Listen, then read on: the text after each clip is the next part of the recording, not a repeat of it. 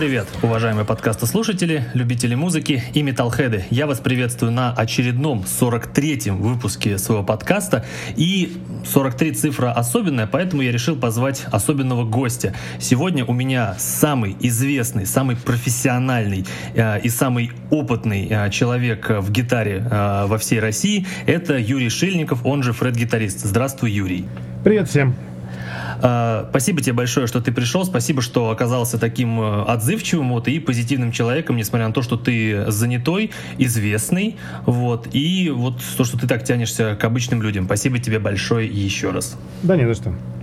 Ну все, давай, тогда перед тем, как мы начнем общение, а, сейчас Юрий объявит песню, которая познакомит людей с его творчеством. Не просто с его каким-то там каналом, а именно с творчеством. Так что, Юрий, что это будет за песня? Да, это будет песня нашей группы. Группа называется Джейс. Это не то, что прям мое сольное творчество. Это у нас все-таки команда, где все участвуют. И вокалистка Дарья, и, естественно, басиста, клавишник Михаил и так далее. Поэтому это будет наша именно групповая песня, она называется «Неизбежность». И группа Джейс, напомню. Прекрасно, тогда погнали.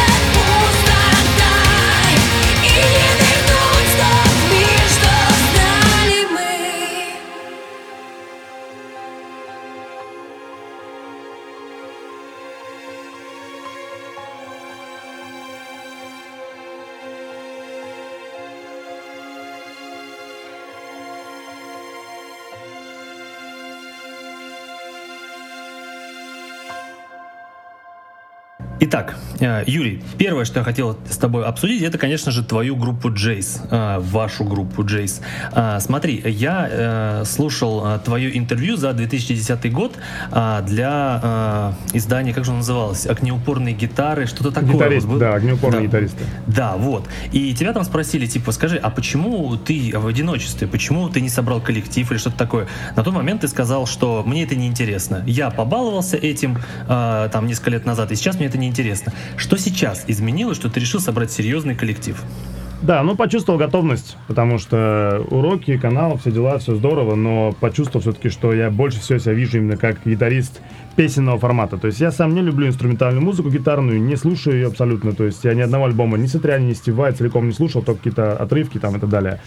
И понял, что пришло время. К тому же я хотел всегда делать музыку такого, как бы, альтернативную. Ну, не то, что альтернатива, а скорее такие вот, не знаю, как этот жанр нормально характеризовать, как Evanescence, как Linkin Park, как Roach. То есть это, ну, трудно какое-то одно слово найти для этого. Вот ну, не прямой музыка. металл, получается, не стандартный металл. Да, не такой металл, где все визжат, солячки поливают там бешеным тэппингом. Мне такое не нравится. То есть я вот искренне люблю такие команды, как Exilia, как Guano Apes, как, опять же, Papa Roach, Linkin Park. Для многих это считается как будто как же так, ты же можешь месить скоростное мочилово, почему ты не месишь? Но это совершенно нормальная ситуация, когда человек как бы отличается работа, что он делает, от того, что ему от того, что как бы просит душа. Поэтому хотел сделать такой коллектив и хотел найти прям убойный женский вокал, чтобы он был и лиричный, и очень злой, и вот Дарья Равдина это как раз вот тот вокал, который я долго и упорно искал для коллектива, в котором я хотел бы играть.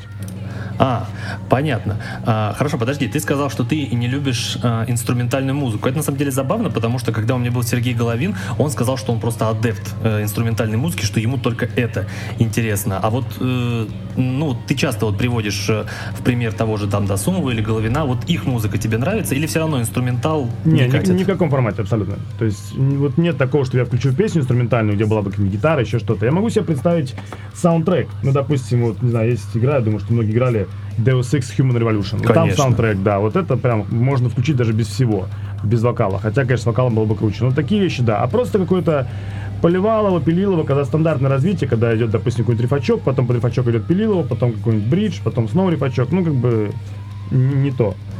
Да, знаешь, это причем что мне вот напряжено в инструментальной музыке, это то, что я не понимаю, что мне хочет сказать автор. Вот что, какую историю он хочет мне рассказать. Ну, просто он запиливает, а какой в этом смысл? Я не вижу в этом смысла, например. Ну, вот. иногда бывает название может подтолкнуть, потому что название может, как, не знаю, там, утренняя роса. И какие-нибудь переборчики пошли, там, грубо говоря, с какими-то там нон-аккордами, и можно додумать, да, похоже, что действительно это какое-то там утро раннее, когда солнце только появляется, и там какой-нибудь холодок, там, роса и прочее. Ну, это все, конечно, да, достаточно тянуто, поэтому это одна из причин, да, по которой я инструментал не слушаю. Хочется как-то, не знаю, подпевать вокалисту, какие-то слова начинают в голове крутиться и еще что-то. Поэтому я лично только за музыку с вокалом, без вопросов. Mm-hmm. Отлично, прекрасно. Первый, кстати, у меня сейчас э, такой э, гитарист-виртуоз, э, который говорит, что вот музыка с вокалом это прекрасно. То есть что все до этого, кто был, говорят, типа, нет, инструментал, вообще классно. Вот, хорошо. Смотри, по поводу группы Джейс.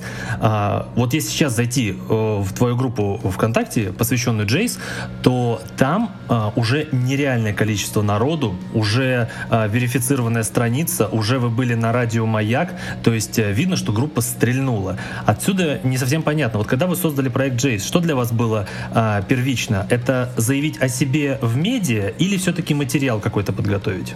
Да, я думаю, что все вместе, потому что, естественно, никто не хочет писать в стол. То есть понятно, что творчество как бы прет, хочется делать, но если ты понимаешь то, что ты будешь слушать его только сам, грубо говоря, или там три человека, ну, немножко руки опускаются. Поэтому, конечно, хотели делать продукт такой, чтобы он был как бы и нам интересен, и массовому слушателю, потому что, конечно, можно у нас, допустим, как раз вот Михаил, басист, клавишник, он любитель вставить навороченный какой-нибудь соляк безумный именно на, на клавишах, такой в духе драмтеатра.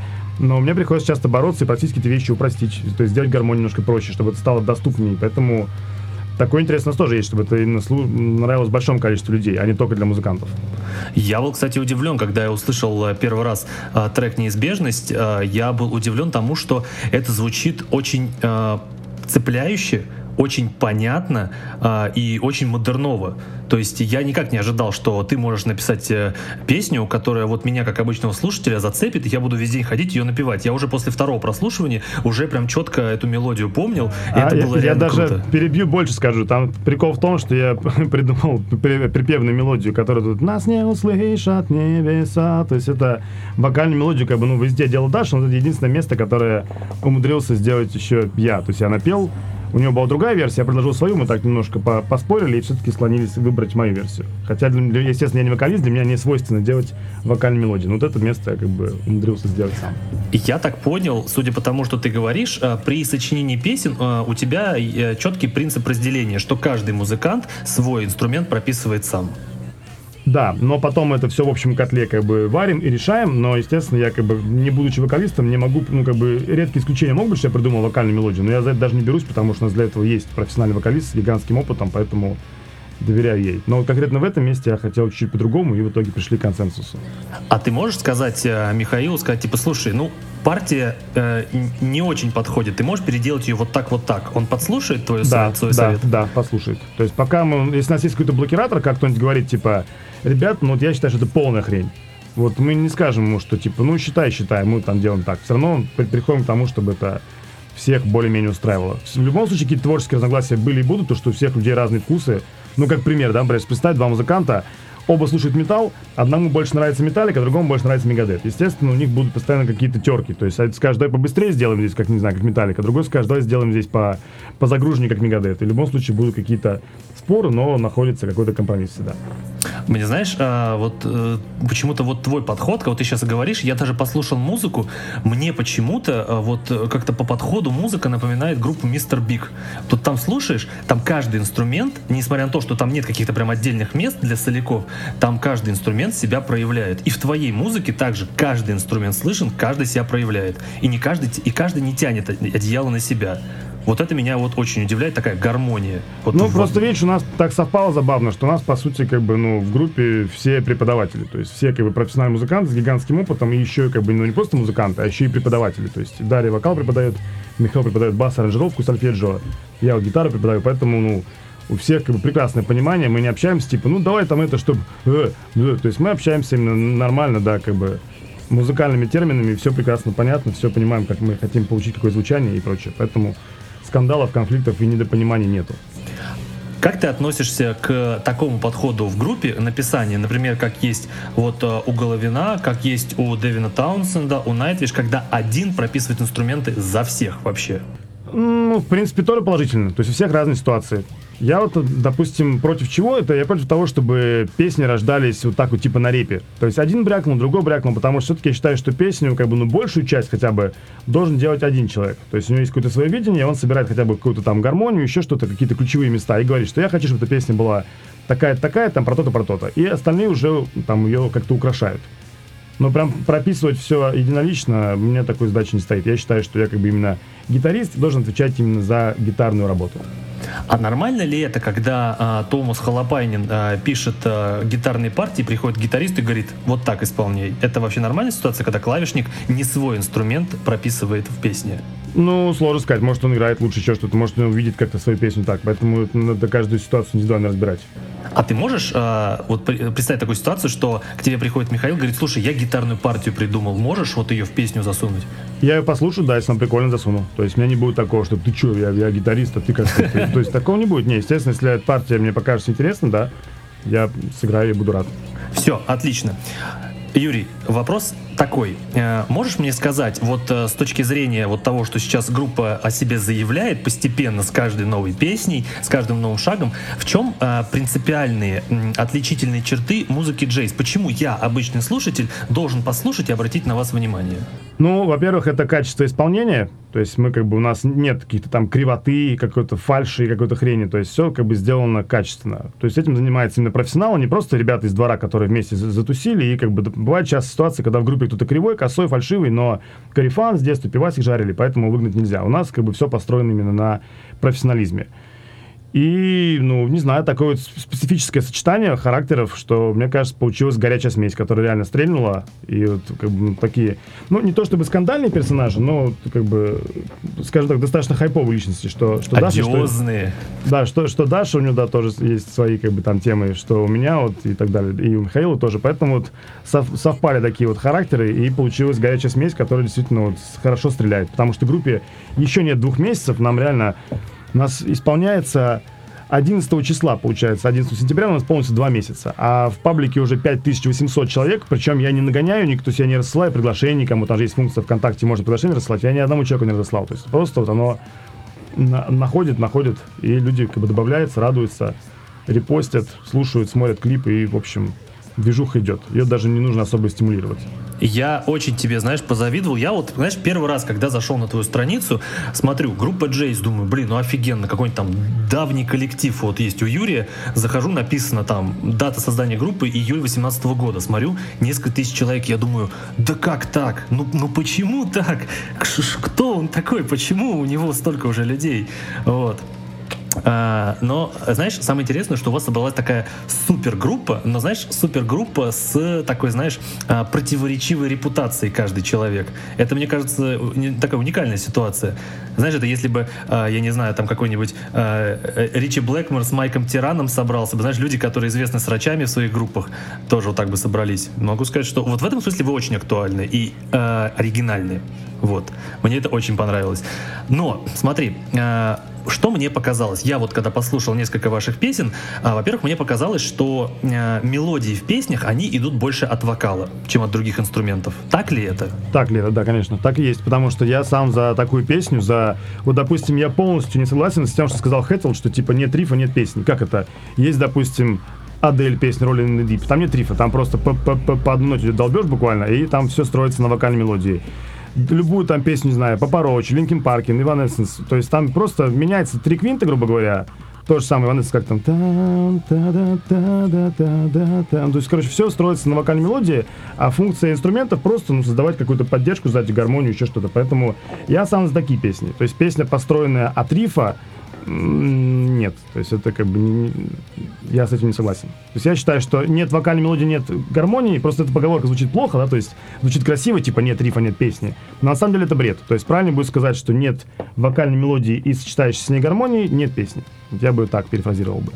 Мне кажется, то, что сказал Хэтфилд, оно было актуально в те времена, потому что я недавно читал книгу э, Ози Осборна, где он про себя писал, и он сказал, что на момент, когда вот они только создавали группу, э, Тони Айоми э, собирался уйти в Yardbirds. И Ози Осборн сказал, что «А как же мы будем без Тони? Ведь он же пишет рифы. Без рифа не будет ни одной песни». Мне кажется, это вот было актуально в те времена, когда гитара решала в рок-музыке.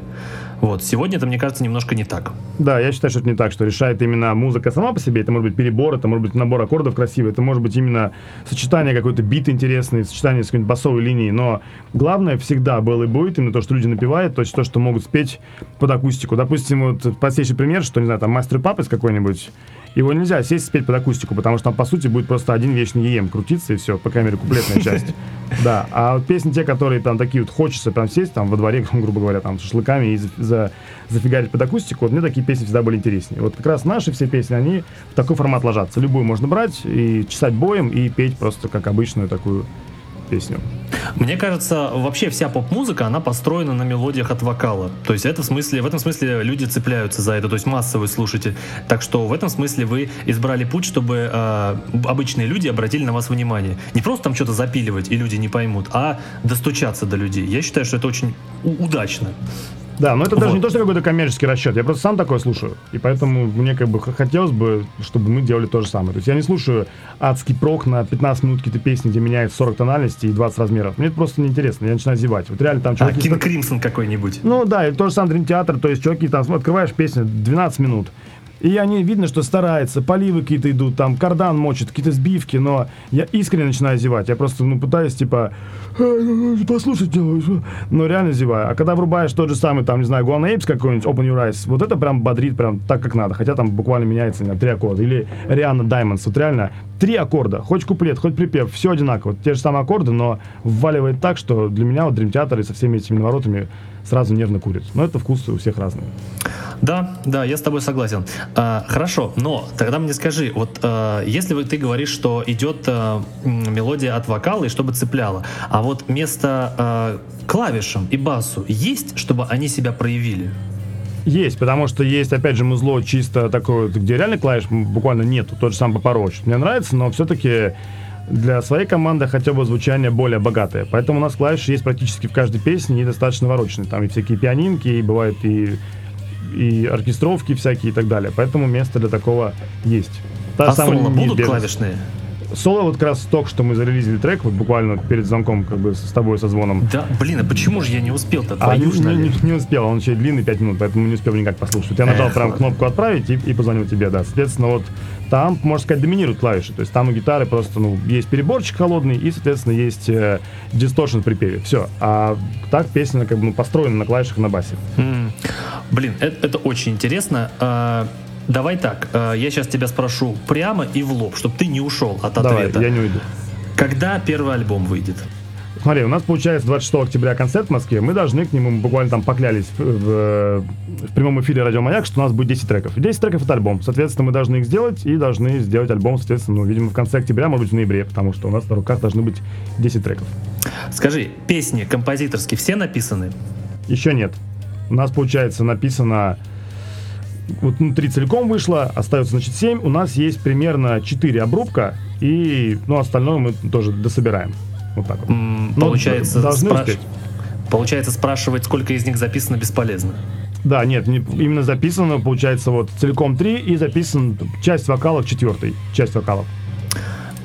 Можешь рассказать вот прям вот сейчас в эфире, э, развернуто и полно, что из себя будет представлять э, весь альбом, чтобы я его от первой до последней песни послушал и понимал, что это такое? Это цельное произведение? Ну, нет, в смысле, песни, конечно, цельные, но альбом чисто по то есть это не как у Pink Floyd «Стена». То есть это не какой-то концептуальный альбом, в котором будет история одна из другой переходить. То есть это именно песни сами по себе идут, но, как бы, естественно, общее звучание, общий стиль, он будет выдержан.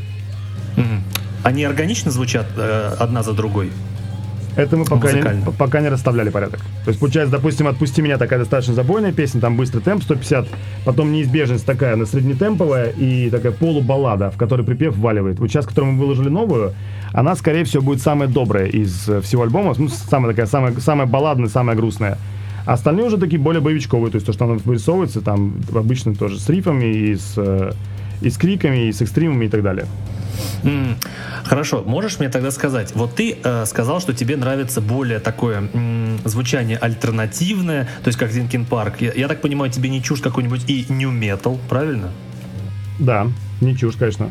Мгм. А можешь ли сказать, вот то, что ты сказал, как звучит ваша группа и как будет звучать альбом, а, говорит ли это о том, что вы себе нарисовали какие-то а, музыкальные жанровые ограничения, или их нет для вашей музыки в Ну, я- перспективе? Скорее есть. То есть у нас не может появиться трэш-метал, у нас не может появиться какой-нибудь там блэк-метал, дум-метал. То есть есть какие-то вещи, которые, ну, по гармонии, допустим, да, может Миша какой-то аккорд предложить, а я прям сижу, слушаю и понимаю, что нет, все-таки это какой-то такой джазоватый аккорд, и поэтому, как бы, ну, я бы его зацензурил. То есть я говорю, что вот как раз я становлюсь в таком случае блокиратором, говорю, что нет, я этот аккорд пропустить не могу. Он красивый, прикольный, но он к нам не подходит. Вот такие моменты бывают. Все, понял. То есть ты будешь причесывать все под э, фирменное звучание. Да, ну или, допустим, Дашин, да, может дать такое, как бы, типа, не знаю, как назвать, соул, не соул, ну, что-нибудь, она поет какую-нибудь рыбу и может спеть, типа, там, hey, baby, yeah. То есть я говорю, блин, ну, вот, вот такого у нас все-таки не, не должно быть, а там Бейонсе и прочее, ну, и поэтому приходится говорить, типа, сделать чуть-чуть по-другому, чтобы это больше было похоже на что-то там, ну, на наш стиль.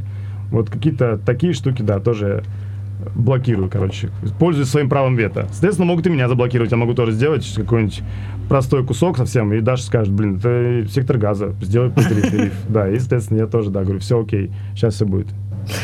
Знаешь, мне э, то, что ты говоришь, оно напоминает, знаешь, такой эм, европейский фирменный э, стиль, когда э, любая э, группа первого эшелона, э, забугорная, она в один момент нащупывает свое фирменное звучание, которое людям нравится, и всегда его эксплуатирует из альбома в альбом. Поэтому, э, когда ты читаешь э, журнал Metal Hammer, и там написано, что группа выпустила альбом в своем фирменном звучании, поэтому мы ставим ей 10 9 из 10, мне кажется, это правильный подход, э, чтобы никогда не разочаровывать слушателя. То есть у вас вас подход понятный, чтобы люди знали, э, как вы звучите, потому что им это нравится, правильно? Конечно, да. То есть я сам очень сильно переживал, когда моя команда любимая берет и меняется, прям глобально. Например? Есть, ну, та же самая Металлика. Вот многие же споры, то есть что круче, Металлика старая, Металлика новая. То есть я, для меня Металлика старая. То есть Injustice for All и Master Puppets. Когда вышел Load Reload, я включил эти песни и что-то как-то прям э, расстроился. Кто-то сказал, нет, это они там развились. Раньше была какая-то матня старая, а сейчас типа навье, круто. Я нет, я прям разочаровался и стал переслушивать старый альбом и искать что-то новое в таком в трэше. Вот нашел этот Testament, старый альбом 99 -го года. И вот какие-то такие вещи все равно осталось ностальгия именно по мясу, чтобы это было быстро, чтобы это был такой трэш-метал. А то, что пошли вот эти всякие... Saint Anger.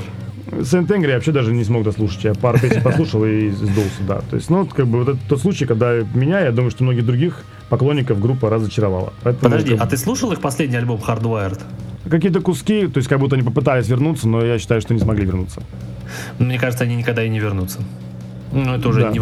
Мне кажется, больш... большая часть их аудитории, она пришла в тот момент, когда они начали меняться. То есть уже, мне кажется, мало кто из э, их аудитории э, всерьез слушал альбом Kill Em All. Больше люди знают э, песню Fuel из Reload как раз. Ну, вот я, кстати, Kill Em All тоже не люблю. То есть я люблю именно как раз вот э, и Ride Lightning не люблю. Мне нравится Master Puppets и Injustice for All. Ну и черный альбом. Это, мне кажется, золотая металлика для меня. Но для других другая, да. Это как бы здесь спорить бесполезно, и навязывать я никому это не, не собираюсь. А тебе не кажется, что вот ты говоришь, что типа я там переживал, когда моя любимая группа э, менялась, но не считаешь ли ты, что наоборот, то, что они меняются, это как раз-таки э, уход от застоя? Ведь если бы они выпускали одинаковые альбомы каждый раз, как ты считаешь, тебе нравится, то тебе в один момент сказал, ну опять одно и то же. Не, я бы не сказал бы, но это то же самое, что, не знаю, с утра встаешь, берешь стакан с ароматным капучино и булочку с корицей. Я это беру, не знаю, ну, наверное, уже брал раз 800, уже много, много лет, как бы, и каждый раз, когда откусываешь булочку с корицей, каждый раз, когда отпиваешь что-то капучино ароматный, тоже с корицей, оно не может надоесть, в моем понимании. Не я может. его пью сейчас с корицей. Да. Ну вот, отлично. Видишь, такие вещи есть, которые не могут надоесть. Поэтому если группа будет мочить бесконечные песни вот в одном стиле, то же самое там Папорож, да, у них, мне кажется, альбомов уже 10, наверное, примерно в одном стиле, мне никогда не надоедает. Я никогда не скажу, ну, парни, давайте-ка сейчас прогов бахните на 12 минут песни какие-нибудь. Или давайте-ка рэпчика какой-нибудь там почитайте под какой-нибудь биток, чтобы какие-нибудь э, афроамериканки сзади там что-нибудь пели. Нет, у меня таких просьб нет. Вот я прошу вас, ребят, только не меняйтесь. Вот делайте в своем стиле, пожалуйста, альбомы бесконечные, и будет true. Вот для меня это такой подход. А у тебя есть э, группы, э, которые постоянно делают что-то новое, и ты от этого в восторге? Думаю, нет. То есть у меня, во-первых, достаточно ограниченный круг групп, которые я слушаю, и как бы нет. Ну, вот Корн, я помню, что я тоже сильно фанател, потом какие-то новые альбомы пошли чуть другие. И как-то тоже Дабстеп. немножко... Корн да, да, я стал, да, тоже сдуваться немножко, и прям как-то грустно стало. Ага, хорошо.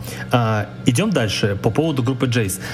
Можешь сказать, я, э, я слушал историю, как ты там э, встретил э, Дашу, то что, я так понял, ты ее в интернете встретил, да? Да. Ну, потому что мы в разных городах, поэтому здесь слово встретил, оно как бы только в интернете, да, работает. Она Хорошо. Из, из Питера. Но можешь ли ты сказать, по какому принципу ты отбирал вокалистку? Почему именно она? Почему ее стиль ты посчитал э, подходит для твоей музыки? Ну, потому что, во-первых, в принципе, достаточно мало девушек мочат с мощным расщепом, то есть там, как, как правило, как устроено. Или это просто какие-то классические а как там, скажем так, кавербенщицы, когда просто поют, ну, как бы чистым голосом, или когда уже идет просто какой-то адский ор. Типа, допустим, как Арчена мне вообще не нравится. Даже так умеет делать, конечно, но это мне не нравится абсолютно. А у него вот это сочетание, что как бы такая вот нагловатая манера с этим с расщеплением, но при этом может и женственно спеть. И так совпало, что я увидел видео, где она делала свою версию там на песню Аматори, там был конкурс определенный, и я офигел вообще, типа, ничего себе, как можно так на, на, нарубить. А потом мне один знакомый кинул другой видос, э, как бы, типа, вот смотри, там такая-то группа из Питера, вот смотри, как девчонка валит. Я включил, тоже офигел. А там у него была другая прическа, все было другое, я даже не понял, что один человек. А потом мне совпало, что это один человек, я понял, блин, вот это получается, я там проперся, здесь проперся, и как бы один плюс один получилось так, что я ей осмелился написать. А почему женский вокал? Вот, не знаю, вкусовщина. Вот я мужской вокал люблю намного меньше. Вот а ты рассматривал нравится. мужской вокал для Джейс? Нет, не рассматривал. То есть для меня это как бы без запросов. Именно то, та команда, которой я хочу как бы именно, что называется, душ отдавать, это может быть только женский вокал, без исключений. Хорошо. Можно я как слушатель скажу тебе небольшой фидбэк от э, вокала Дарьи? Э, знаешь ли ты такую э, группу э, Battle Beast? Нет, ни разу не слышал.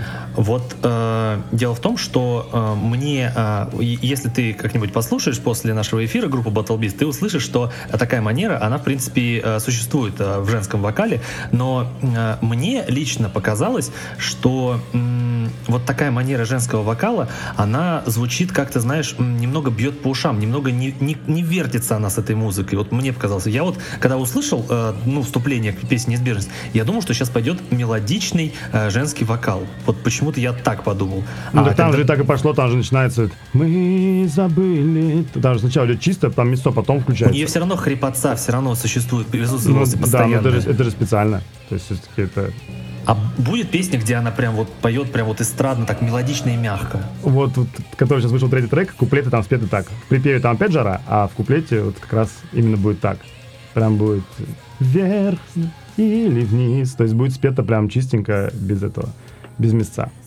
Но все-таки у нас, ну, как бы я же сам, как бы такой гитарист достаточно злой, считаюсь. Поэтому у нас, да, музло все-таки, ну, в целом будет, конечно, ну, тяжеленькое. То есть это не то, что прям эстрадная попса. Я понял. Хорошо, а вот такой момент. Э, Лео слушал, как она поет? Да. Это правильно? Да, это правильно, да. Он сразу, ну, он, э, скажем так, в личной беседе сказал, вот, не знаю, в эфире можно, не можно, но он сказал, что, типа, это, говорит, из тех, кто чувствует, ну, скажем так, э, пятой точкой чувствует, как, как делать правильно. Все, вопрос, вопросов нет, все. Да, а, то есть он сказал, отпадают. что, да, все круто, все правильно, и, как бы, такое редко бывает, но, говорит, да, что вот именно все как надо. Мое пожелание просто, чтобы она э, э, пела разнообразно, если она умеет, как слушателя. Она умеет, конечно. Так она и тоже и кавера пела, и все, что хочешь. Поэтому она может и мягче, и жестче. Хорошо. Э, вопрос по э, творческому процессу. Во-первых, э, вот песни для альбома. Кто их начинает всегда? Ты начинаешь песню сочинять? Пока начинал все, да, я. С чего ты начинаешь? Э, как, Риф, правило, как правило, интро. Как правило, это какое-то интро, это может быть интро-риф, или, допустим, как в неизбежности, это интро-перебор. Иногда это интро, это может быть просто интро, иногда это интро может быть куплетом, но вот всегда должны быть какие-то первые. То есть я никогда не начинаю с припева или там или с бриджа. То есть я все время прям вот... А по порядку, да? По порядку, да, начинаю. Такая вот привычка. Угу. А, скажи, э, обычно ты пишешь как? Ты садишься и пишешь, или ты стоишь в очереди за кофе и такой, блин, придумал? Нет, обычно именно с гитарой в руках. Но не так, что типа надо что-то выжать, а просто взял гитару, раз, и какая-то эмоция появляется в голове, блин, надо что-то такое сейчас сделать, и прям пальцы как будто буквально сами встают. То есть я как бы понимаю теорию, я понимаю, где там что на грифе звучит грустно, где там пафосно, где весело, но в основном вот именно те вещи, которые остаются, они как бы не, они получены не теоретическими знаниями, а именно прям как тут раз-раз-раз, и прям ты как будто на секунду заснул, проснулся, а у тебя в руках уже перебор там или риф какой-то. То есть ты, получается, сейчас э, повторяешь то, что мне говорили Федор Досумов и Головин, то, что процесс написания музыки — это неконтролируемый эмоциональный процесс. Да, я с этим согласен. То есть можно написать именно управляемо, это на заказ. Если, например, не знаю, пришел заказчик, но такое бывает, когда люди просят треки, говорят, что смотри, вот так и так, это будет песня про зомбарей, которые встали там из каких-то гробниц, да, идут, вот, ну, то-то, то-то, здесь я хочу то-то, то-то. Все, я, пожалуйста, ну, нажимаю просто на нужный интервал, и готова там песня про зомбарей. А собственные песни для тебя это всегда такой процесс, что ты подумал, хочу грустно сделать. Или там не то, что хочу, а то, что у тебя настрой такой сегодня, да? Да, оно просто, ну, как настрой такой есть, и ты прям сел как будто реально отключился. То есть весь мир как будто вокруг, не знаю, подзамедляется, как-то все, не знаю, там перестаешь звонки слышать, и прям раз, какой-то астрал выпадаешь, и из него возвращаешься уже с, с рифом там или с каким-то перебором. Вот э, знаешь, почему важно, что ты это сказал? Потому что э, я так скажу, я посмотрел все твои ролики на Ютубе, ну вообще от первого до последнего, вот, и у меня э, закралось нехорошее э, подозрение, что э, когда особенно ты говорил вот эти вот странные фразы про э, выбор нот, я почему-то думал, что ты пишешь музыку именно так, сегодня я напишу вот в басовом ключе вот так, вот так вот. То есть э, не, важно, не, не. что... Не, я выбор, ну как бы Естественно, есть ситуация, когда, допустим, есть какой-то риф, и у него какой-то есть хвостик в конце. Я прям думаю, что можно пойти сюда, какой-нибудь тара та ту та а можно пойти тара та ту ту То есть, и думаешь, блин, и то, и то, например, подходит, и думаешь, ладно, возьму-ка такой. Или можно, допустим, скинуть там Даша или Михаил, сказать, как вы считаете, вот такая концовка или такая? Но это как бы все украшение, то есть какая-то основа уже есть, уже есть идея, риф, уже понятно как бы о чем он, настроение, и просто какие-то нюансики могут быть, или, не знаю, там барабаны могут быть тоже, выбор нот. То есть можно сыграть 16 там, а можно сыграть с пропусками. Это только это имеется в виду. Потому что я так видел, что много людей забомбило от слова выбор нот. Да, но... я поэтому и хотел, чтобы ты прояснил. Да, это просто, ну, в прямом смысле ты как бы выбираешь какие-то... У тебя есть реальный выбор, или пойти здесь наверх, или пойти здесь вниз. И ты думаешь, вот так или так лучше сделать. Хорошо, просто, э, к сожалению, э, те люди, которые знали, что у меня будет, они как раз таки так рассуждали, что типа вот он называет музыку выбором, но для него это какой-то неживой процесс. Важно, чтобы ты сказал, что для тебя музыка это вот такой процесс, когда ты отключаешься от всего. Это очень важно и хорошо, что ты это сказал. Но смотри, а, вопрос, э, э, кто пишет тексты? Дарья. Дарья, а, скажи, вот э, темы, которые в песнях поднимаются, она их сама выбирает или вы коллективно решаете? Э, сама, но у нас есть определенный табу, с которым я согласен сразу. То есть, что мы не пишем про всяких там эльфов, драконов, э, гномов, пивососов, да, и про такое всякое не, не пишем про, про войну в таком понимании, как много же песен, таких всяких, типа там «Ты пешка», какой-нибудь там «Встань», там тебя отправят на бойню, там, ну, это все реально настолько надоело, что просто какие-нибудь взрывы снарядов тебя там пробуждают, ну, короче, это реально такая тема надоела. Поэтому стараемся писать на, скажем так, нейтрально-нежные темы, вот так это можно, наверное, назвать. А, ну то есть это, как тебе сказать, мне просто показалось, что э, тексты, они не описывают какое-то конкретное событие, они описывают просто переживания людей, по сути. Да, но я думаю, что по-любому из них Даша смог бы, смог, смогла бы объяснить, да, где там что и как. То есть э, некоторые есть с двойным дном тексты, но в целом это все темы более-менее нейтральные. То есть без какой-то там политики, без войны, без зомбарей там и прочего. Некоторые люди, которые были у меня в подкасте, они говорили, что э, текст это просто обрамление того, что было придумано. То есть у меня были люди, которые сказали, что когда я придумываю инструментал э, для песни, сюжет я записываю уже в инструментал. То есть если я пишу гитару э, или там, э, там клавиши, я уже прописываю какие-то события, а текст просто их конкретизирует. Вот ты можешь придумать песню, чтобы в, них, в, ней, в ней уже было событие какое-то, история какая-то?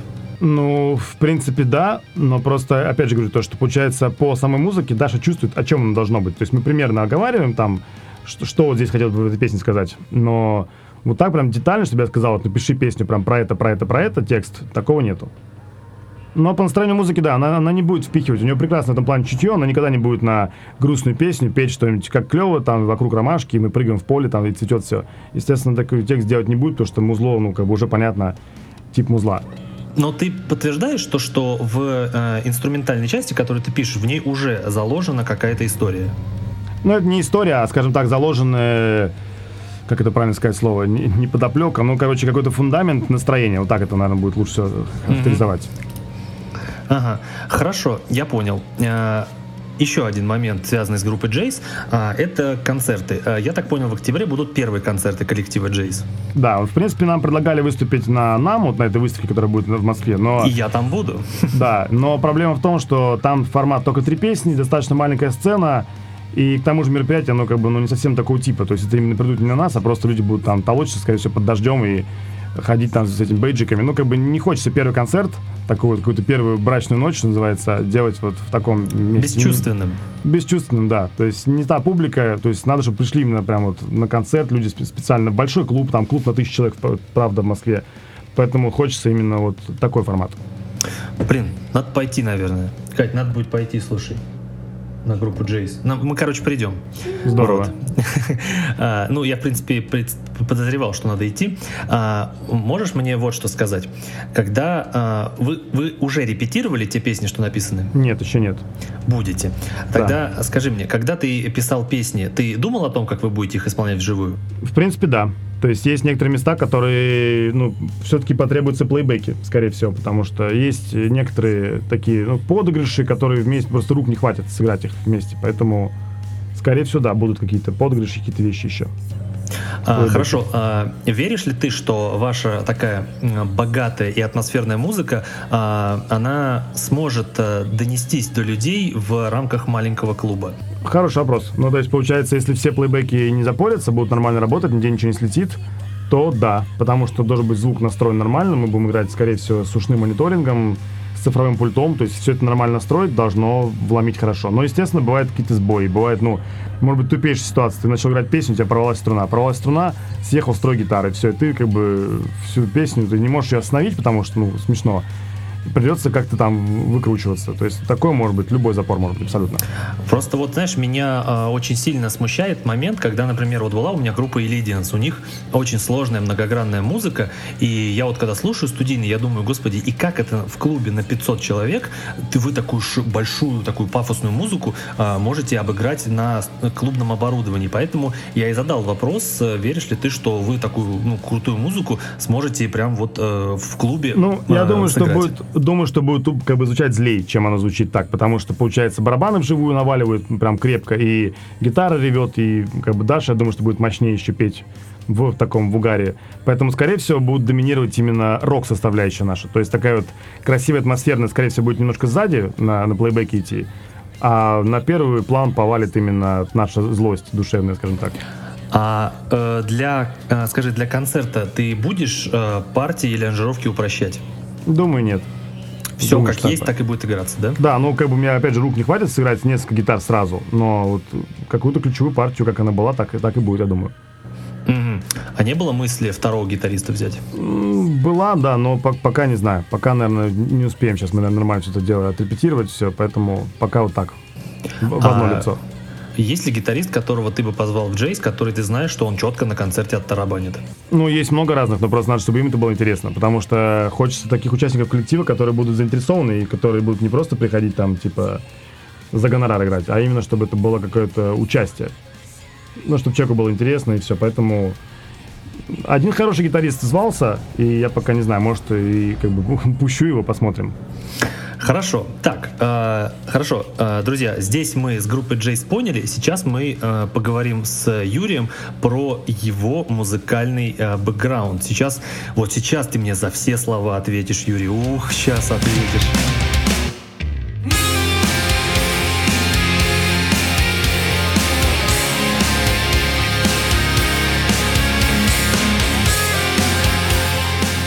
Смотри, э, все гитаристы-виртуозы, которые ко мне приходят, э, они проходят через такой, знаешь, э, традиционный вопрос, вопрос причастия, знаешь. Ответь мне, Стив Вай красавчик? Красавчик, да, безумно. А, Безумен. Хорошо. Можешь ли тогда ты мне, супер э, опытный и супер техничный гитарист, объяснить, почему спустя больше чем 35 лет Стив Вай остается актуальным даже для таких виртуозов, как ты и Головин? Ну, трудно объяснить, но это гитарист, у которого практически нет слабых мест. То есть, во-первых, он очень круто играет медленные ноты, а это большая проблема. То есть, допустим, я вот не умею играть нормально медленные ноты, Пол Гилберт не, не умеет играть нормально медленные ноты и так далее. То есть он играет медленные ноты, он может и Сипчанского полить нормально, и штришка дать, и легата. И у него реально это чувство инструмента на каком-то колоссальном уровне. Как будто реально, он, конечно, так бывает, немножко прихвастовывает про свою там связь с космосом и прочее, но, но в целом, да, естественно, у него контроль над инструментом просто безумный. Каждый нюансик, каждую там фишечку, и тайминг прекрасный у него. То есть человек, которого вот реально все здорово. У него нет каких-то там мега выдающихся там супер скоростей невероятных, какой-то мега злого даунстрока. Но вот такой вот именно гитары, музыки инструментальной он, конечно, владеет реально такое ощущение, что всеми приемами. Хотя по выбору нот мне намного ближе Сатриани, намного ближе. То есть вот я прям включаю Стивая, у него этот вечный миксельдийский лад, который я не люблю, и другое, короче. То есть Сатриани мне по выбору нот намного ближе. Я понимаю, но получается, что несмотря на то, что ты там и Головин э, э, за эти годы офигенно выросли в умении э, э, играть на гитаре, Стив Вай все равно остается какой-то большой величиной для вас. Конечно, но гитара в таком понимании не сильно развивалась с тех времен. Вот как было 80-е, конец сам поливал, начало 90-х. Сейчас что там, ну есть там Гатри Гован, есть Джейсон Ричардсон, но в принципе это то же самое, там только чуть быстрее, грубо говоря. То есть глобального какого-то скачка не было. То есть, мне кажется, был мощный скачок, когда были всякие вот эти вот Блэкмор и Пейджи, которые что-то еле-еле там ковыряли, мимо нот, мимо ритма, мимо всего. И потом, когда пришла уже нормальная мощная армия, Грег Хоу, Стив Вай, Джо Сатриани, Пол Гилберт, Ричи Котсон, это все примерно одни, одни годы. Вот тогда они реально гитару возвели прям в абсолют, и все, и дальше я думаю, что ничего уже особо не, не сделаешь, никакого суперразвития. Хорошо. Можешь мне ответить, а, ты э, как слушатель можешь а, при прослушивании музыки а, абстрагироваться от технической несовершенности? Да, могу, конечно, могу. Ну, естественно, если повалит именно адская фальш, адский непопадос, ну, я как бы в голове понимаю, да, что это идет адская фальш, адский непопадос, но то же самое, допустим, человек может историю рассказывать какую-то, и через каждое слово фигарит матом. Вот просто «А, надо все, аж, аж пищит все. Но ты же историю, историю услышишь, понимаешь, то есть мат не сбивает, он как бы от него коробит, но историю все равно понимаешь, которую он рассказывает. То же самое здесь. Все, ну то есть, получается, ты можешь, как обычный слушатель, кайфовать, да? Да, Даже не от самой виртуозной могу, игры. Конечно, могу в голове полностью разделить это, и все, и понятно будет. То есть я услышу ноты и услышу, что там хотели сказать, но просто сказали очень криво. Хорошо, можно тогда, а, не касаясь этой темы и не называя имен, а, тебе нравится музыка Guns N' Roses? Нет, для меня слишком веселая. Слишком весело. То есть это не твое. Чисто, Не- не чисто моё. по вкусу. Чисто по вкусу. То есть если брать что-то такое, ну, более-менее подобное, ну, не знаю, мне, там, не знаю, White Snake нравится в таком случае больше. О, White Snake, да, это круто. Ну, кстати, это Стив Вай там играл. Да. Вот. Ладно, хорошо. Э, идем дальше. А, можешь а, мне сказать, если ты помнишь вот гитариста или группу или кого-то музыканта, после которого ты реально взял гитару? Э, прям с нуля взял гитару, не, я вообще во дворе. То есть я видел, как девчонка играет какую-то песню, не помню, что, что было. Я проходил мимо и сказал, типа, о, что на гитаре бренчишь? Она говорит, да. Я говорю, такая же туфта совсем. Говорю, что там учиться? Она говорит, на, попробуй. Я взял, все, полностью слился, да, и пошел домой просить родаков купить гитару. Вот, как бы, такой случай, он, как бы, не, не особо романтичный.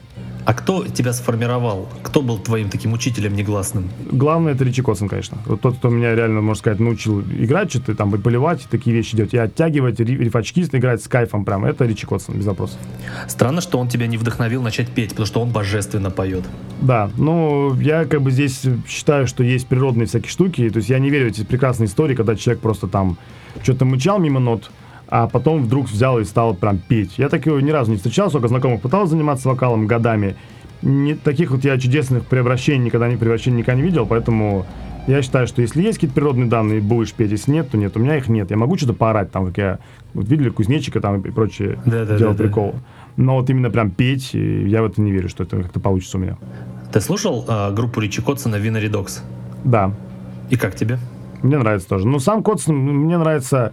Мне просто не очень нравится его пальцевая эра, или пальцовая, не знаю, как правильно назвать. Мне нравятся альбомы Get Up, по-моему, 2004 год. Нравится альбом Slow. Нравится альбом 2007 года Return to the Motherhead Family Reunion.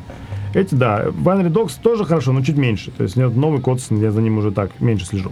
Подожди, а Коцен, он же в Mr. Big е тоже играл, да? Да, Mr. Big е тоже играл. Ну, там Забавно, два- что он и Билли Шихан играют в Winery Dogs. Да, вот это тоже не понимаю, потому что там какие-то полусрачи, полунесрачи. То есть, допустим, если не ошибаюсь, по-моему, Гилберт сказал типа про Билли Шихана, что никогда больше не буду с этим человеком играть. Потом раз, опять какой-то reunion Mr. Big а. Потом тоже, получается, Билли Шихан, по-моему, засрал Коцена, что он не тянет партию Гилберта. Да, и они тоже что все пересрались, в итоге они вместе в Winery Dogs. То есть я не знаю.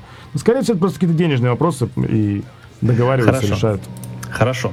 Можешь тогда мне ответить о своем темном прошлом? А, куда делась группа отклонения? Ну, скажем так, мы ушли в какой-то такой большой творческий отпуск и как бы и не вернулись. Наверное, будет так, Получается, правильное намеренно вы не разваливали группу. Нет, не разваливали. Просто там такая пошла бытовуха, то, что, получается, у басиста родилась, если не ошибаюсь, по-моему, вторая дочь.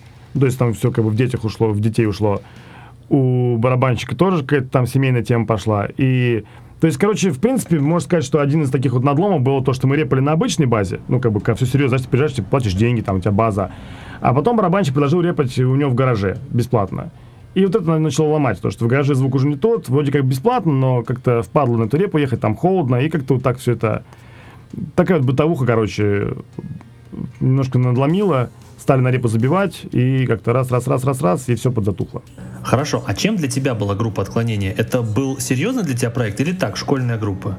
Ну, не нормально, но да. просто. Нормально. У нас был полноценный альбом на 12 песен. Потом у нас Я получается... его слушал, кстати. Да, у нас поучаствовал этот э, два трека в саундтрек к фильму, который Павла Санаева. Да. Да, то есть тоже какие-то определенные достижения. Хотя это какие годы? Это, блин, 2006 год, то есть 12 лет назад. Но уже какие-то достижения. Клип сняли, конечно, ну, смешной, но, но клип... не Одиночество? Не-не-не, не одиночество. Этот э, агония души, такой на Агония в Хо- души точно. в Ховринской больнице, да, такое тоже Да, сняли. да, на, на заброшке. Это вообще. на заброшке. И, и знаешь, вот этот вот эффект, который вы наложили на клип, это, знаешь, прям, э, я не знаю, эра пол- полутора мегапиксельных телефонов, я не знаю. Да, это- те, те годы, да, 2006 год клип. 12 лет А, назад. э, слушай, э, кто писал музыку в группе отклонения? Э, всю музыку, кроме вокала, писал, ну, кроме вокальной мелодии, писал я, кроме, по-моему, двух рифов. Если не ошибаюсь, два рифа, по-моему, это написала как раз э, Лена, которая вокалистка. Но ты, э, получается, возлагал определенные надежды на группу отклонения. Ну, да, я думаю, что все, кто делают какую-то музыку, да. Просто тогда было такое время, что ты не можешь никуда подать. То есть единственное, что можно было сделать, это можно было записать кассету и отнести в клуб, грубо говоря. Но в клубе и так, и так как бы все выступали. То есть там это была формальность, то, что относишь кассету. Я, скорее всего, просто и как бы ну, ее выкидывали просто, и тебя пускали так поиграть. Я думаю, что даже никто не слушал. Знаешь, я послушал э, вот э, ваш альбом, который вот вы выпустили э, с отклонением, и он был, знаешь, такой, такое ощущение, знаешь, ощущение, как будто ранний корн, знаешь, вот этот вот new metal туда вот пер, вот как будто ранний корн играл, или знаешь, там какой-нибудь сепультура поздняя. Вот очень это напоминало, такие, знаешь, кочевые рифы, а, вот этот вот такой грув такой жесткий, прям, прям очень напоминало корн, прям вообще. Да, Или ну, не прав? я думаю, что да, но время такое было. То есть там были всякие там и дреды, и как там барабанщик в дредах был. Это же, ну, то время, 2006 год, это разгар вот такого вот именно альтернативного направления в России. Как раз были все это аматоры, дженеры, трактор-боулинги. И как бы мы, правда, их не слушали. Для нас, был такой сюрприз. Мы чуть думали, что мы такие одни, знаешь, типа послушали Корн, послушали Корн, Мадвейн, да. Не было же ни контакта, ни YouTube, вообще ничего не было. То есть мы что-то такое послушали и как-то прям перло из души. А потом какой-то чувак сказал, говорит, о, прикольно, говорит, похоже на трактор боулинг. Я говорю, что? На трактор боулинг. Я говорю, кто это? И нам принесли какие-то диски послушать, трактор боулинг, дженейры, аматоры, и мы такие, ничего себе, а кто-то еще такое тоже делает. Офиг- То есть, офигели. Ну, потому что реально, да, был интернет по карточкам и был тотальный вакуум. То есть, поэтому, Понятно. Мне, кстати, Леос сказал, что вы даже как-то на одной сцене выступали с его группой. да, оказалось такое, да, что на одной сцене выступали. Это прикольно. Слушай, ну у вас были попытки возродить коллектив? Ну, практически нет. То есть у нас такая штука была интересная, что мы после этого альбома сделали три песни на английском, положили их на MySpace, и там был просто взрыв. Вот похоже, как у нас сейчас Джейс стрельнула, вот там была такая же тема на MySpace, просто огромное количество комментариев именно иностранцев, начиная от каких-то голландцев и кончая колумбийцами. Просто, господи, что это? Как такое может быть? Какое безумие просто. Вот у нас на YouTube лежит, по песня No More называется, All My Pain, еще какой-то я клал на, на канале лежит. И вот там Да-да-да. был просто взрыв. И мы что-то, короче, стали на это смотреть, на эти комментарии. Типа, приезжайте к нам скорее, просто умирают ва- ва- ваших треков, просто божественные боги, просто вы из России, офигеть, какой вокал, какая гитара. И что-то мы так, короче, обнаглели и расслабились. Типа, зачем нам ездить в какой-то холодный гараж, когда, типа, вот, вот она отдача, а она же, ну, как бы ты не можешь ее пощупать. Ну, чуваки пишут и пишут, и что? То есть туда, не знаю, даже был ли какой-то iTunes, там, может, даже айфонов, наверное, не было. Получается, ты не можешь это не продать. Они говорят, как купить, где купить? А как вот ты в 2007 году можешь продать трек какой-нибудь колумбийцу? Я вот не знал, как. Да, кстати, вопрос. А iTunes в России не был. Он запустился только первые годы еще. Да, ну вот как бы вот это была тема такая, что мы вроде сидим, что вроде как бы круто, люди прутся по этим трекам на английском языке, а сделать ты ничего не можешь. И время шло, шло, шло, и как-то прям раз, и все. Я тебя понял. А, ну, получается, то есть э, группа отклонений это такое дело прошлого, уже все. Да, дело прошлого.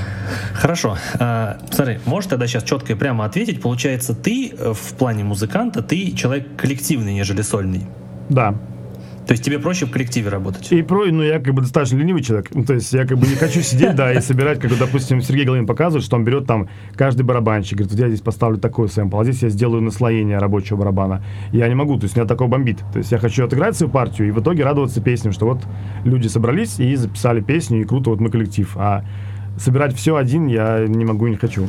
Ну да, это вот Головин сказал, что типа, слушай, ну мне, говорит, проще самому все сочинять, мне так, типа, я привык. Вот, это для меня было тоже забавно, что типа, ну, даже как бы не дает даже возможности кому-то сочинить что-то свое. Вот, в плане даже партий простых. Вот. А, Смотри, э, когда я смотрел э, твои ранние ролики на Ютубе, э, ты вот когда показывал там всякие там рифы свои или там тесты гитар, ты постоянно прям по жесткому, знаешь, таким низким строем наваливал просто, прям такое мощное мясное рубилово. Сейчас, если послушать группу Джейс, то такое ощущение, что вот раньше ты был таким трушным мега мет- металюгой, а сейчас у тебя как-то немного осело. Сейчас более мелодично ты любишь. Прав ли я? Прав, да, абсолютно. Я сам даже какие-то старые рифы врубался и думал, что это, блин, такое за какой-то молодой гитарный гопник. Прям зло, такое ощущение, что через колонки прям рвется в уши. И как-то немножко под, подотпустило. То есть раньше был злей, да. Получается, ты сейчас уже не гонишься, что типа чем тяжелее, тем круче. Да. Но я все равно как бы высекаю, как говорится, гвозди заколачиваю, но как-то, да, немножко спокойней. То есть некоторые вещи даже трудно объяснить, я хоть и как бы гитарный препод, но хоть там ровно играл вот эти все злые времена, хоть сейчас ровно, но реально ощущение чуть-чуть другое. Есть такое, как будто взрослее, спокойнее, а там более дерзкое. Раньше Блин, было. подожди, а ты вообще, ну, слушал когда-нибудь прям блэкуху или дедуху по-серьезки? Не-не-не, такое не слушал. То есть я люблю ну, именно рубленное рубилово, скажем так, такая тавтология. Там же обычно жужжало, когда идет блокуха, там просто... Ну да, да, да. А я люблю, чтобы оно было отрывистое, злое, чтобы оно такое, знаешь, как будто тебя взяли за грудки прям и трясут прям, пощечины наваливают, и ты прям... Гитара не дает продохнуть, вот, реально. Мне такое нравится А. больше. А, понятно. То есть тебе вот это вот э, сырое подвальное сатанинское звучание, оно не для тебя, получается? Не, не, вообще не для меня. Я люблю как раз эту концепцию in your face, когда ты врубаешь, и тебе гитара прям в ухо скребет, прям, и чувак орет. То есть не как там адский ревер какой-то, как будто в горах кто-то там напрягается, а реально как будто перед тобой стоит вокалист, вокруг тебя окружила группа, и ты прям не можешь сбежать. Она тебе раз там барабанщик в бочку дал, а тебе там в душу. Вот мне нравится именно такое звучание. Хорошо. Э, еще пару вопросов и будем закругляться. Давай. Э, Смотри.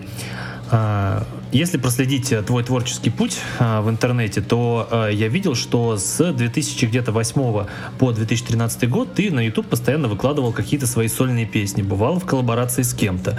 Но почему-то нам за последние года четыре я м, заметил, что ты как будто стал меньше сочинять. Это так? Ну, сейчас с Джейс как бы нет, ситуация наоборот, сейчас будет, что будет больше сочинять. Я клал всякие инструменталы, то есть потому что... Да. Да, только, только из-за работы преподавателем, потому что, получается, когда ты преподаешь гитару, и у тебя нет ни одного своего трека, это странно, мягко говоря. Поэтому мне приходилось из себя именно выжимать инструменталы чисто для моей гитарной аудитории. Хотя я как бы не люблю, то есть я занимался именно насильным трудом. То есть просто вот А, делал... Написать, чтобы написать. Просто. Написать, да, что там поливалочки вставить, показать, что я какой-нибудь там сипчика могу полить, штришка бахнуть и прочее. То есть только с такой целью, чтобы это именно было как вот преподаватель гитары, вот там, не знаю, его видео с его учениками, вот описание там, как, чем он занимается, вот там цена, вот, пожалуйста, его треки. Вот это чисто для такого вот преподавательского портфолио я делал. Ну, знаешь, вот тот же самый у меня родился вопрос, что я задавал и Федору Досумову. Это, понимаешь, вот в интернете огромное количество материала, который ты сам сочинил. Почему ты не сделал один большой сольный альбом? Э, потому что, во-первых, это нужно будет все переписать, чтобы это все было с одним звуком обязательно. То есть вспомнить все партии, все это прочесать, все это дать кому-то на сведению, на сведение, а выхлопа не будет никакого. То есть его нельзя нормально ни продать, ничего. То есть все это инструментал, ты просто его положишь на какой-нибудь форум или на тот же самый YouTube. Ну, кто-то скачает, скажет, что прикольно, да, там, и все. А вот, я говорю еще раз, когда это с вокалом, это совершенно другая отдача. Вот я никогда не собрал бы на инструментальный проект, опять же, там, за полтора месяца пять тысяч человек в группе. Это невозможно. Ну, слушай, ну неужели у тебя ни разу не было а, мысли запилить сольный альбом из того, что ты сочинил? Не, ни разу не было. Потому что я понимаю, какой-то труд, опять же, все и выхлоп нулевой, абсолютно. То есть я это сам слушать не буду. То есть, допустим, те же самые песни Джейс и Dash, я включаю их и слушаю, реально в плеере они у меня есть. То есть, как бы, ну, странно слушать как бы свое, но это не совсем свое, это именно вот группа и с вокалом, поэтому я готов это сам слушать, мне это прет. А такие всякие поливалки, мочилки без, без голоса, нет, даже неохота возиться. Ну, понятно. Просто мне казалось, что с твоей нынешней сегодня репутацией и популярностью ты можешь вообще своей аудитории представить свой какой-нибудь свой, свой там альбом, и все, купят, потому что знают, что ты круто играешь. Мне вот так почему-то Да, но я казалось. для себя уже зарекся, что я инструменталов больше не делаю. Ну, это может быть какой-то прикол. У нас был такой, такой трек был «Пахлава на снегу». То, что мы сделали с Денисом, да, на 1 апреля. Он там сделал просто ну, смешную вокальную партию, просто типа рыбу такую с восточными всякими... То есть такую вот. И народ сначала не понял, что это Степ. Дату не посмотрели, типа, что вы сделали, а что не могу текст понять, что-то, короче, там по- пошел какой-то этот хейт, типа, что за херня, от вас не ожидал. А потом кто увидел, что, блин, парень, это же 1 апреля, типа, что вы, вот, типа, купились. И, Кошмар. да, вот такое, такое может быть, да, именно в, качестве какого-нибудь, не знаю, там, или заказа, как саундтрек чему-то, или какой-то степ, или еще что-то, какое-то оформление или чего-то, может быть, инструментал, но вот именно что вот инструментальный трек, вот, на, зацените, нет, я как бы зарекся не делать больше. Хорошо. Все, последняя вещь, которую мы обсудим с тобой сейчас. Давай. Смотри, а, я честно говорю, что я просмотрел все твои видео на Ютубе, вообще все. То есть от начиная от 2007 года до сегодняшнего дня. Круто, Знаешь, я штук, штук 300, наверное, да. Я все их посмотрел, знаешь, я для себя вывел такую а, параллель, как бы это назвать, знаешь, это, знаешь, напоминало мне, знаешь, долгий секс, знаешь, ты сначала начинаешь, тебе хорошо, приятно, к середине ты начинаешь задумываться, блин, когда же это закончится, вот, и когда это заканчивается, ты уж такой садишься и думаешь, блин, ну наконец-то, вот примерно так я смотрел твои ролики, но там, э, можешь сказать, вот ты, когда делал э, первые годы ролики на Ютубе, это было просто хобби, нецеленаправленное? Нет, это было не хобби, это было чисто, ну, можно сказать, часть роликов была как аргумент в споре. То есть, допустим, на какой-нибудь форуме зарождается спор, чувак говорит, типа, вот надо так держать медиатор. А я говорю, нет, не так. А он говорит, нет, так, нет. И как ты можешь? Ты же не будешь вечно словами бодаться. Какой смысл? Ты берешь просто камеру, записываешь видео и показываешь. Вот когда держишь так, ты такой звук получаешь, когда держишь так, ты получаешь такой звук. Все. Ты положил аргумент, чувак умылся, потому что он ответить на это не может ничего. Прикольно. То есть часть была такая именно как аргументация, потому что что может быть круче, чем видос, где ты честно взял, показал, сыграл. А, ну, часть какой-то рекламный характер. То есть ты прям преподаешь и должен показать, что вот, вот так и так. То есть после этих роликов был просто взрыв в плане уроков. Просто, когда я клал в 2007 году, я реально, ну, как говорится, там на следующий день проснулся знаменитым. То есть наличка была просто завалена. Юрий, здравствуйте, где вы преподаете? Где, сколько уроки стоят? Где взять? Как что? Почему я вас не знал? Вы так, типа, объясняете круто, где вас найти? То есть реально был прям взрыв. Да, слушай, у тебя, э, знаешь, этот... Э, у тебя даже был э, ролик, э, где ты такой говоришь, выложил ролик, где твои ученики, то есть ты показал результат своей работы. Да, он тоже вот. там взорвал, конечно. Вот это, слушай, вот я недавно смотрел э, видео, э, видео Леоса, где он говорит, что важно для преподавателя сначала показать результат. Не рассказывать, какой ты крутой, а показать на примере учеников свой результат. И вот когда я увидел, как твои ученики рубят, там вот, знаешь, первый был какой-то вот твой ученик, и не, не видно было лица, и я сначала подумал, что это ты рубишь. Я такой, так, он что-то высекает, я такой думаю, блин, вот как эстетически приятно слушать, как Фред играет. А потом смотрю это видео с учениками, и просто у меня бум, голова взорвалась. Это круто. Это вообще респектуха. Но у тебя был один такой период, я видел ролик с 2011 года по 2013, не было вообще ни одного. Ты забрасывал YouTube? Да, забрасывал. Почему? Ну, потому что что-то как-то ушел в уроки, никакой особой отдачи с YouTube не, не было. То есть я YouTube все время воспринимал до этого, до 2013 как будто это просто файл-обменник, на который ты залил видео, чтобы кому-то кинуть. То есть не для того, чтобы это YouTube смотрел, я даже не знал, что там есть какие-то лайки, комментарии. То есть я просто, ну, залил видос, взял ссылку и больше его не смотрел. То есть я видел, потом люди писали, типа, если Фред, не покидай нас, что ты, говорит, странно все время кладешь, говорит, не отвечаешь никак на комментарии. Ну, какие комментарии? Да, на роликах 2010 года тебя спрашивают что-то, а ты не отвечаешь. Да, я вообще, ну да, я не писал в комментариях, то есть я не понимал, что там какие-то комментарии нужно делать. Я просто, говорю, залил видос, скопировал ссылку на него и все, и положил там на форум еще куда-то или кому-то в личку там отправил. Все. Я не понимал, что YouTube это, это соцсеть. И только потом в 2013 мне кто-то сказал, типа, слушай, у тебя там, говорит, на YouTube просмотры, там, говорит, лайки, комментарии, движуха да. Что ты, говорит, типа спишь, развивай YouTube. Я говорю, а как что? И он сказал, ну вот, говорит, заливай ролики, там, оформи канал, ну, сделай все правильно. И тогда, да, я стал бомбить уже непосредственно да. на YouTube. Мне понравился твой ролик, где ты показывал какую-то мини-херню, вот так вот она раскрывается, и можно типа учить э, пальцы, чтобы да. не расслаблялись. Pocket как это называлось? Да. Pocket да, strings. да, вообще просто. Я не знал, что такие штуки существуют. Это же, понимаешь, вот когда смотришь твои э, стримы, где ты отбирал рифы, и где люди криво играют, я обычный слушатель, слышу, что это плохо. Я, я обычный. Человек слышит, думаю, ну не очень. И, и смотря вот эти ролики, э, где ты показываешь приборы, которыми можно тренироваться, вот эти все штуки, э, и я про себя думаю, ну почему люди не занимаются? И кто-то в комментариях за, на ролике за 2009 год написал, ребята, Фред уже тогда все объяснил. Он уже тогда рассказал, как надо правильно играть. Вот. И типа до сих пор не научились люди. Вот это меня прям забавляет, что ты все объяснил еще много лет назад, но смотря ролики про рифы, ну, стримы, я прям, меня прям грусть берет какая-то. Ну, очень. Ты можешь объяснить, почему так? Почему люди не занимаются? Нет, честно говоря, не могу. Вот как бы мне самому это странно, непонятно, такое с учениками часто вижу. Но, в принципе, это логично, потому что, не знаю, взять там средний какой-то класс в школе, там 30 человек, отличников будет 2-3, не больше.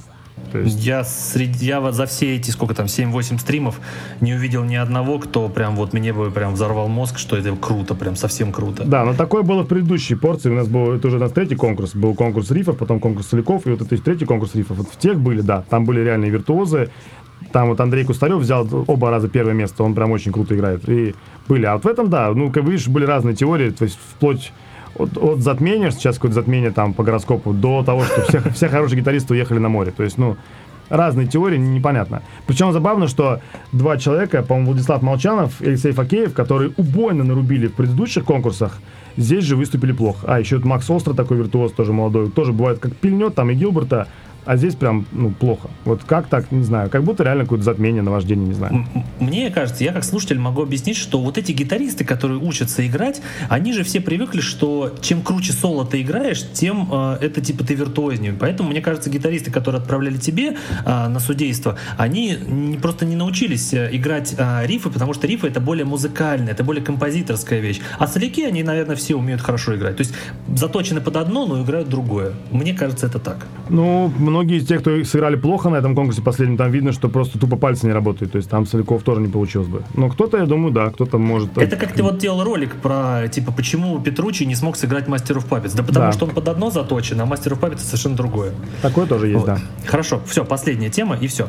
А, я видел у тебя ролик, был, ты участвовал в конкурсе э, и делал кавер на аматоре. Да, гитарный. было такое, да. И, и люди написали, что ты занял второе место. Да.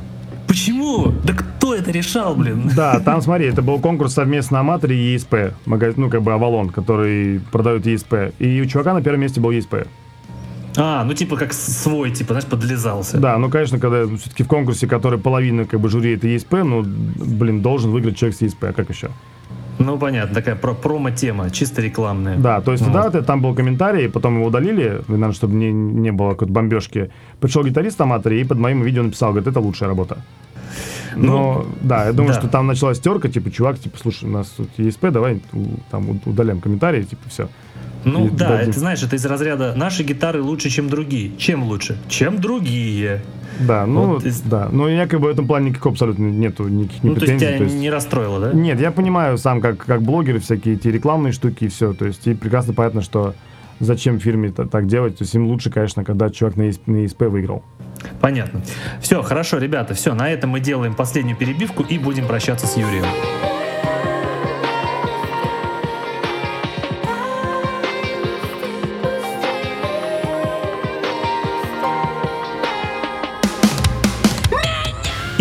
Итак, Юрий, я тебя искренне благодарю за то, что ты э, пришел сегодня и рассказал безумное количество интересных вещей. И самое главное, ты э, разбил для меня те мифы, которые сложились в голове по просмотру твоего э, блога. То есть э, видно, что ты э, реально думающий музыкант и хороший композитор. И за музыку Джейс я тебе говорю большое спасибо. Я весь день ходил, ну не только до этого, но сегодня просто из-за того, что надо было еще подготовиться, я ходил, слушал и просто весь день напевал эти песни жизни, Джейс, поэтому спасибо тебе большое. Приятно, да, спасибо. Ну все, ребята, тогда э, на этом мы заканчиваем. Обязательно купите э, песни группы Джейс. Обязательно отблагодарите Юрия за его работу. Вот. И э, всем тогда большое спасибо. Подписывайтесь и всем пока.